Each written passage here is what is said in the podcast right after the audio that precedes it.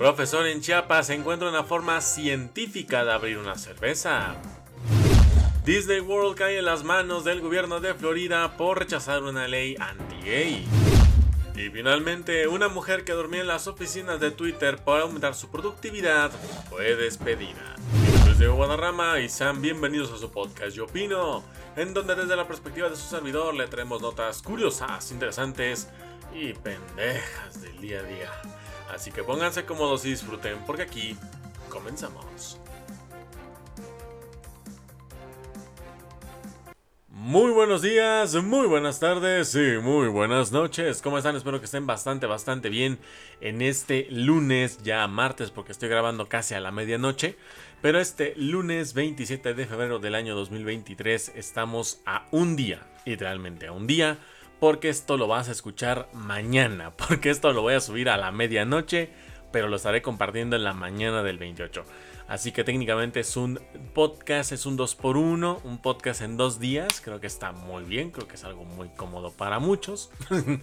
Pero espero que estén muy bien, gente donde quiera que estén escuchando este podcast, desde su casa, la oficina, el gimnasio, donde sea que me estén escuchando. Gracias por permitirme estar con ustedes una media hora para traer noticias curiosas, interesantes y una que otra que dices está muy pendeja la nota, pero que tiene mucho sentido el por qué la hayamos metido aquí al programa. De igual forma te recomiendo, si estás siguiéndome a través de Spotify y Amazon Music y no me has dejado tu follow, pues qué chingados esperas, ¿no? Ve a dejarme tu follow y también ve a compartir los podcasts con tus amigos para que seamos más opinólogos y opinólogas en este bonito y bello programa. También además de esto, lo comenté en el podcast pasado, pero hablábamos de una nota que estuvo un poco turbia. Por si no has, ido a escuchar el podcast pasado, pues te invito, ¿no? Te invito a que lo escuches. Eh, pues el episodio 152 decidí eh, lanzar una propuesta de em, que me mandaran sus historias, sobre todo las mujeres, ¿no? Porque hablábamos de un tema pues eh, turbio de acoso, de todo este show business, que es algo muy pues muy perturbador, ¿no? Para mí personalmente es algo muy perturbador. Y dije, bueno, vamos a lanzar un programa especial, un yo opino especial en el que vamos a estar contando estas historias y obviamente desde mi punto de vista estaremos dando esta, valga la redundancia, esta opinión con respecto a, estos temas. Por lo que te invito a que en Instagram me dejes tus historias y me cuentes la, pues la que tú consideres la más light, la más perturbadora. Aquí no te tengas esa censura, aquí me la cuentas tal cual te, tal cual la, la viviste.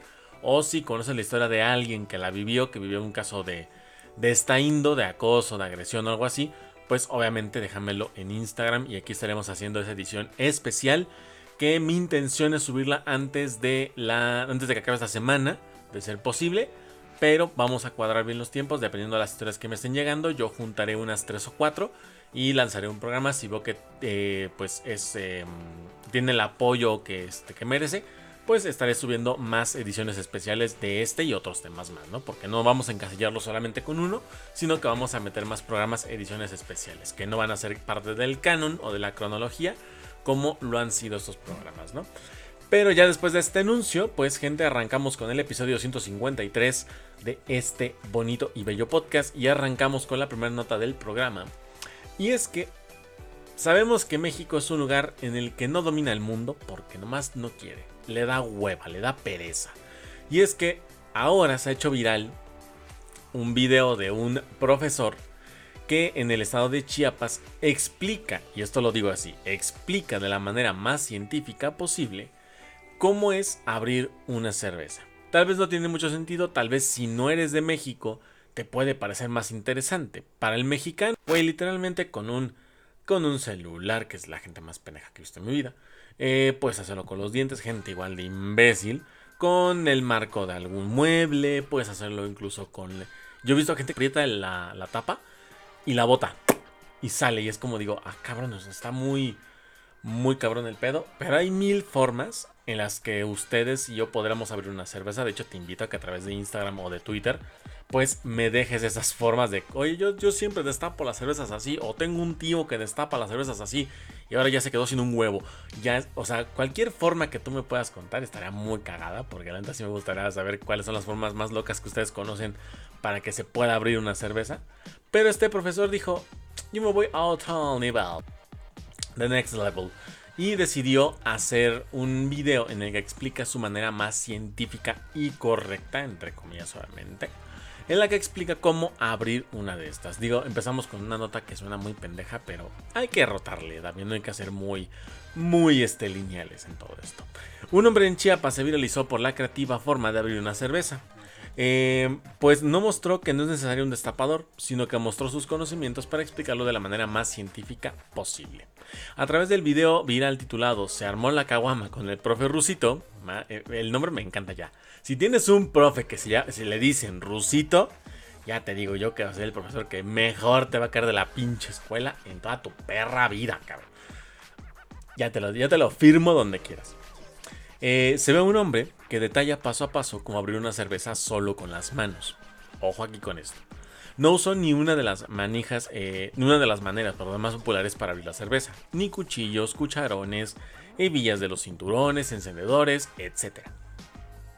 Sino que utilizó una fórmula física con la que dejó anonadados a los usuarios de internet, sobre todo la gente que no conoce este método, porque me imagino que podría haber uno que otro que ya lo sabía. Eh, si bien la industria cervecera utiliza las corcholatas para evitar la presión de los gases que se emiten, un hombre mostró una original forma en la que pueden servir de alternativa para muchos que desean disfrutar de su deliciosa bebida. Eh, pero que no tienen, que no tienen cerca algún objeto para quitarle el, cocho, el corcho, en este caso, o la tapa. El fondo de la canción, Las heladas, que madre mía, ese video lo tengo que ver ya, de la agrupación mexicana Los Tucanes de Tijuana, que digo, información de más, información de menos, pero yo les digo, que si tienes una canción de banda que cuadra con un destape de cerveza, que lo vas a hacer con las manos, con un profe que le dicen el rusito, yo no sé qué chingados estás esperando para darle 100 mil horas a ese cabrón. Móntele un monumento en donde sea que este señor viva porque es una leyenda viviente de nuestro país, cabrón. Qué pinches cantantes, qué pinches actores, qué pinches científicos, historiadores, escritores, literarios, mis huevos. Este cabrón representa la esencia mexicana en toda su expresión natural y antropomórfica, hijo de la chingada. Hasta es un término que ni sirve, pero lo estoy utilizando, cabrón, porque vale la pena mencionarlo. Y es que, date es lo que yo decía, la originalidad del mexicano, que hasta yo creo que sonaría un poquito como, como esa abuela o ese tío, ¿no? Que dice, no hombre, pues es que si, si esa pinche creatividad lo usaran para estudiar, puta madre, todo donde estarían, ¿no? El pinche tío de José, que seguramente dijo, a ver cómo le hace. O sea, se queja, pero es el primero que se, se pone a averiguar cómo chingados le hizo. Pero bueno. Eh, el video que fue difundido en la red social de TikTok, para variar, eh, muestra al profesor de Tuxtla Gutiérrez Chiapas enseñando este tutorial para abrir la caguamita.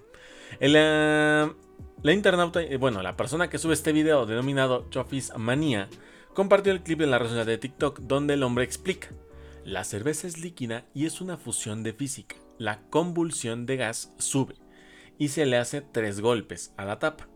Y haces esto eh, y después de esto se dispone a jalar el corcho con los dedos. O sea, le mete tres madrazos a la tapa y con la mano es como que destapa la cerveza.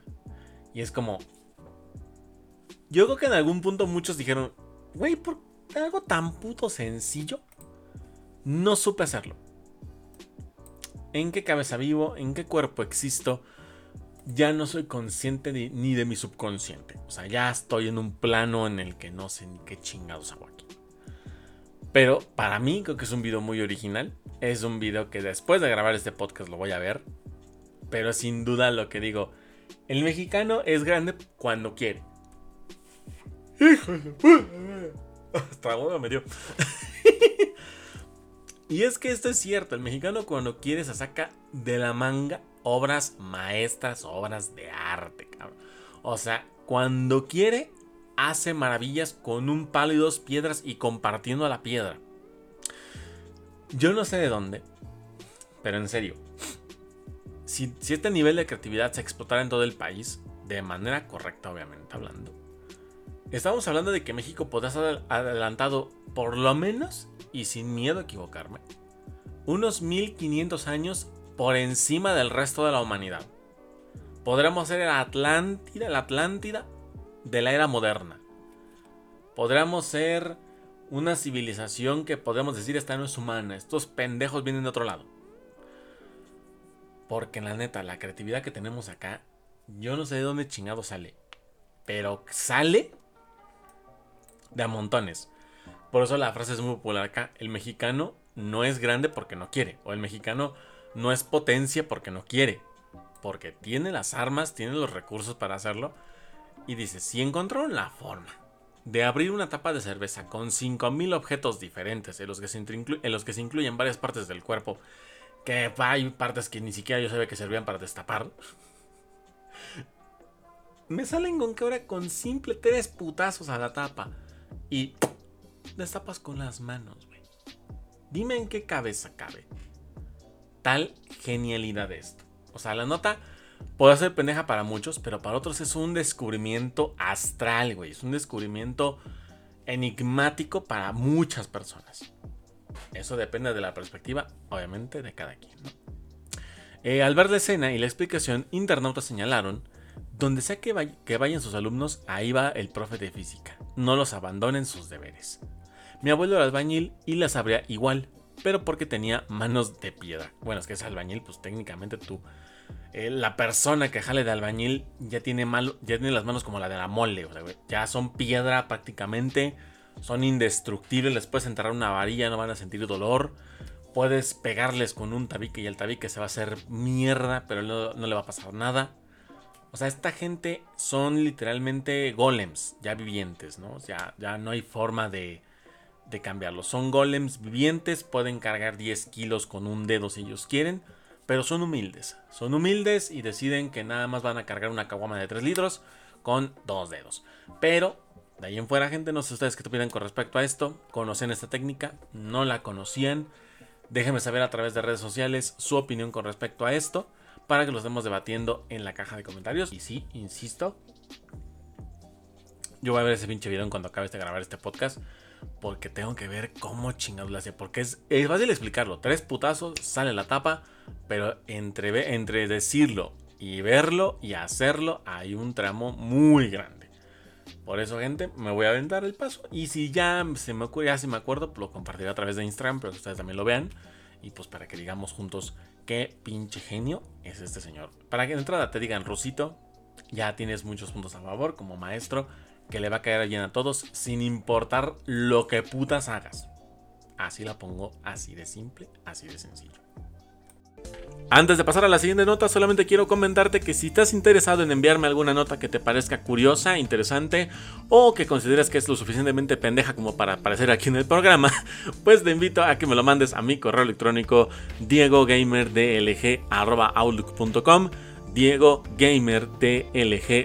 outlook.com para que yo pueda recibir ahí tu nota, la reviso y en el momento que aparezca en el programa puedo mencionar tu usuario o tu nombre como más lo decidas para que de esta manera ustedes como opinólogos, opinólogas puedan contribuir con su granito de arena a este bello podcast que a final de cuentas es suyo. Así que recuerden si quieren mandarme su nota, diegogamerdlg.outlook.com para que las notas puedan aparecer en el programa. Ahora sí, continuemos que se viene algo bastante interesante. Y bueno, de ahí gente nos pasamos a la segunda nota del programa. Y es que ahora desde un destapa cervezas automáticamente manual, pasamos a una noticia que puede sorprender a varios, pero a le acaba de dar un golpe. Pero un señor golpe a Disney World. ¿Esto por qué? Bueno, resulta que Disney World se puso en contra de una ley anti Vamos a desenglosar toda esta historia para que sepamos bien el contexto, ¿de acuerdo? El gobernador de Florida, Ron DeSantis, el lunes una ley que le otorga control sobre el distrito autónomo de Walt Disney World, castigando a la compañía por haberse opuesto a la ley conocida como No digas gay, traducida al español. Eh, según la ley, el republicano DeSantis debería nombrar una comisión de cinco miembros para supervisar los servicios públicos en el distrito de Florida donde Disney opera gran, eh, gran cantidad eh, de, parques temáticos. De acuerdo con sus palabras, comentó lo siguiente. Hoy el reino corporativo finalmente ha llegado a su fin. Em, hay un nuevo sheriff a cargo y la rendición de cuentas estará a la orden del día. Esto lo mencionó durante la ceremonia de la firma en Lake Buenavista. Aquí podemos empezar a desglosar un poquito cómo está esto, porque sabemos que más allá de todo lo que es Disney como tal, de todo lo que ha representado Disney en los últimos años, ya se ha habido de muchas cosas en las que prácticamente Disney está quedando muy mal. Porque mucha gente ya le está... Podría yo compararlo, incluso podría yo compararlo, con el efecto de... Mm, el efecto París. ¿A qué me refiero con esto? Disney World es un lugar en el que mucha gente quiere ir, pero decenas de miles de personas quieren visitar. Entonces el parque todos los días está hasta la madre de gente. El efecto París es cuando tú vas, por ejemplo, aquí, se usa mucho ejemplo esa ciudad por lo mismo, por esto. Cuando tú, vas tú viajas a París, se tiene una creencia que mucha gente la comprueba como cierta. Mucha gente dice que cuando llegas a París, por más hypeado que estés, en cuanto llegas, la decepción es enorme. A aquí pasa lo mismo con Disney World. Este síndrome, este síntoma, perdón, da a entender de que por más hypeado que estés, cuando llegues a Disney World, no te vas a emocionar. La decepción puede ser muy grande. Porque saber que va a haber filas gigantescas que puedes inclusive estar 4 horas formado en una fila para subirte 5 minutos a un juego. Aparte de que todo está súper caro, aparte de que hay muchas restricciones, no sé si se acordarán que aquí cubrimos el caso de una pareja, creo que, creo que fue en Francia, ¿eh? no, me, quiero equivocar, pero fue en un parque temático de Disney World en Francia. Y ahí fue cuando un hombre le pidió matrimonio a su novia y en chinga llegó un empleado de Disney, le quitó el anillo y le pidió que se bajaran de ahí porque estaba prohibido pedir matrimonio en el parque. Y fue como una de las tantas cosas que le han ido sacando al parque, pues que no dejan, realmente la gente no es feliz porque incluso se han mostrado casos de los empleados que también este, se demuestran su descontento. me acuerdo de un video, güey, de un video que vi hace tiempo de un, de un empleado que estaba caracterizado como Goofy que un niño no sé qué le estaba haciendo, también pinche culpa del chamaco, ¿no? También. Pero que un niño creo que lo estaba chingando y el empleado se harta y lo empieza a corretear, güey, por todo el parque. lo empieza a corretear con el fin de romperle su madre. Al final este empleado lo despiden. Pero han pasado muchas cosas en Disney World, en todos sus parques. Casos donde ha muerto gente, tristemente ha fallecido gente. Donde ha habido casos de pelea, donde ha habido casos incluso de discriminación, ha habido casos. Y esto también, obviamente, hay gente que le encanta, le encanta tirar hate. Pues empieza a escarbar más atrás, más atrás. Y pues obviamente se encuentran con todas las referencias que hacía Disney. Y esto es cierto. Este dato es cierto. Todas las referencias, todos los capítulos o programas de caricatura que le hacían referencia a Adolf Hitler y los nazis, güey. Entonces, más que nada con el pato Donald, que era con su principal con el que hacen esa referencia. Pero, más allá de todo eso, Disney como que se ha ganado un papel de que ya es como un... Voy a hacer lo que se me hinchen los huevos porque soy una de las empresas más asquerosamente millonarias que existen en el planeta. Y me puedo brincar muchas leyes por los huevos. Pero aparentemente con este gobernador en Florida, pues creo que la jugada no les habría funcionado.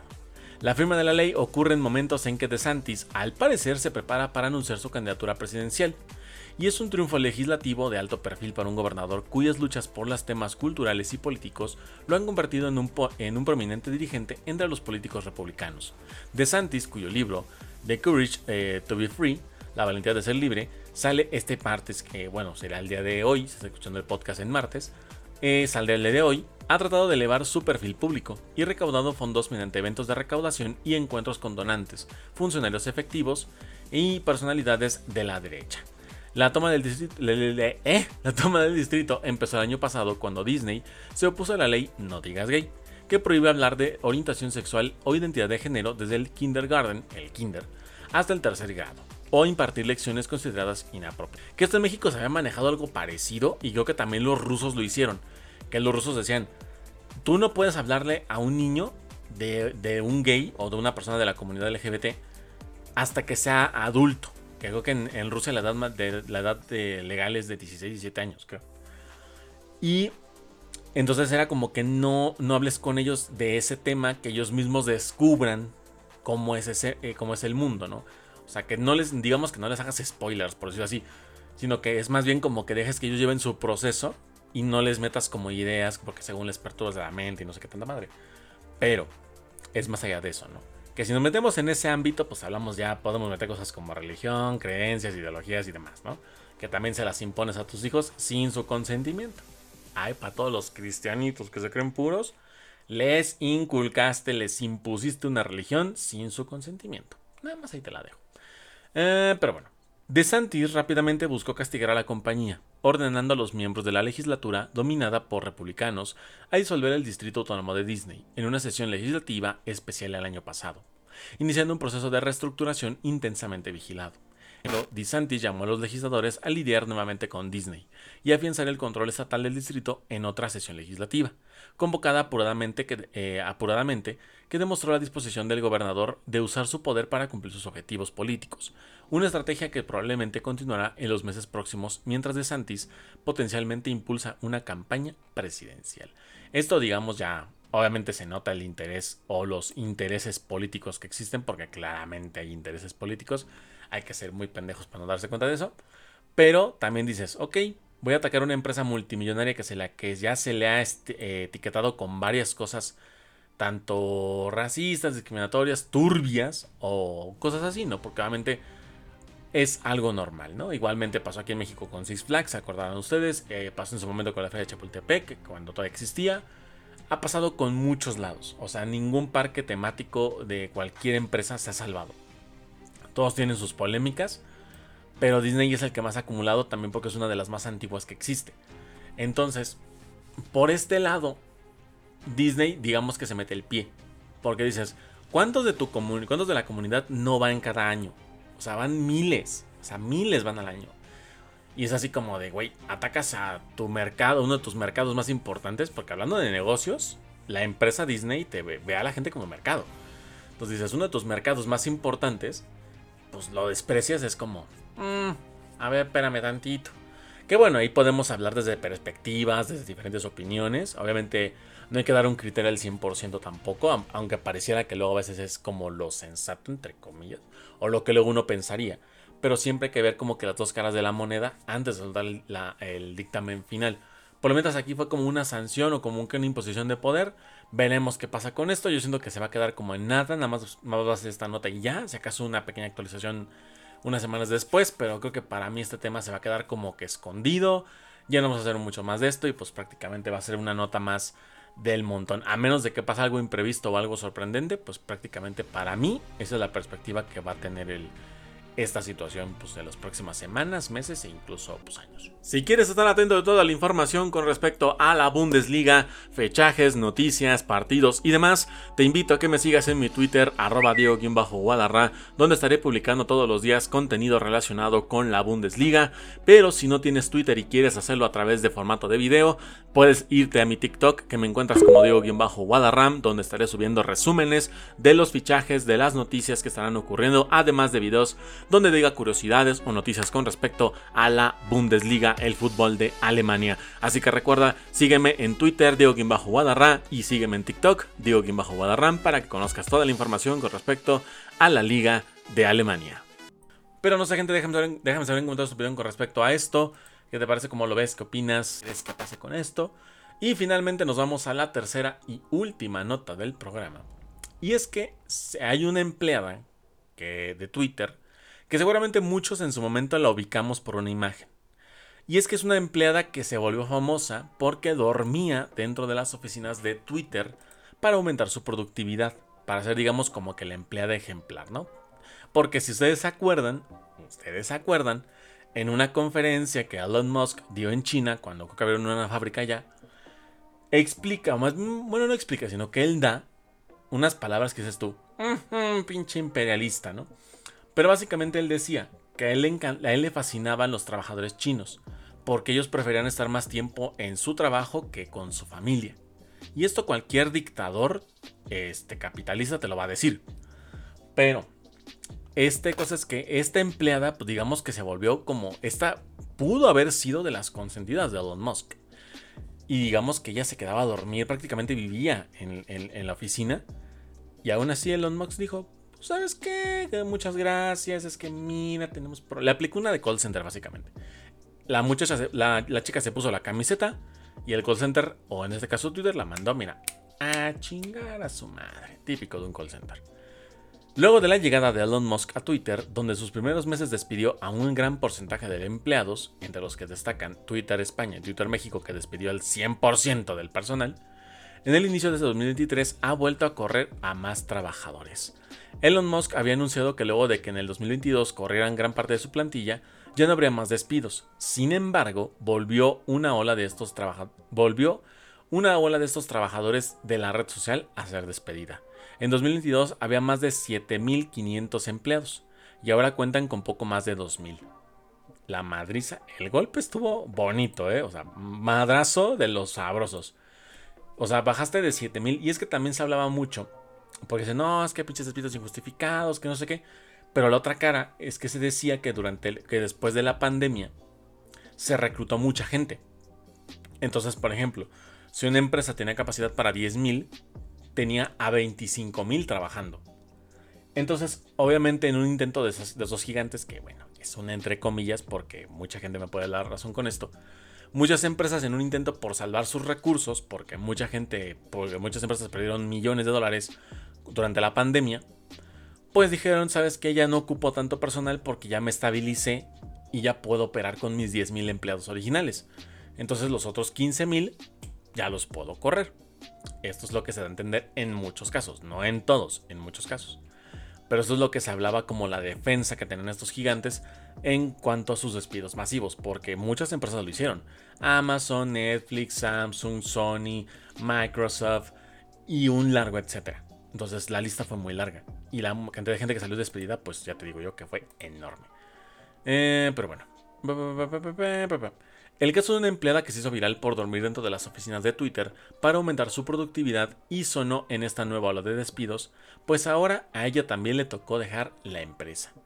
Em, los que creyeron en el proyecto del magnate sudafricano optaban por dormir dentro de las oficinas de la red social para aumentar su productividad, que de hecho funcionaba bastante bien, pues consiguieron revertir la situación de la aplicación misma que estaba cerca de la quiebra. O sea, recién comprada vino un desmadre enorme que casi lleva la quiebra a Twitter.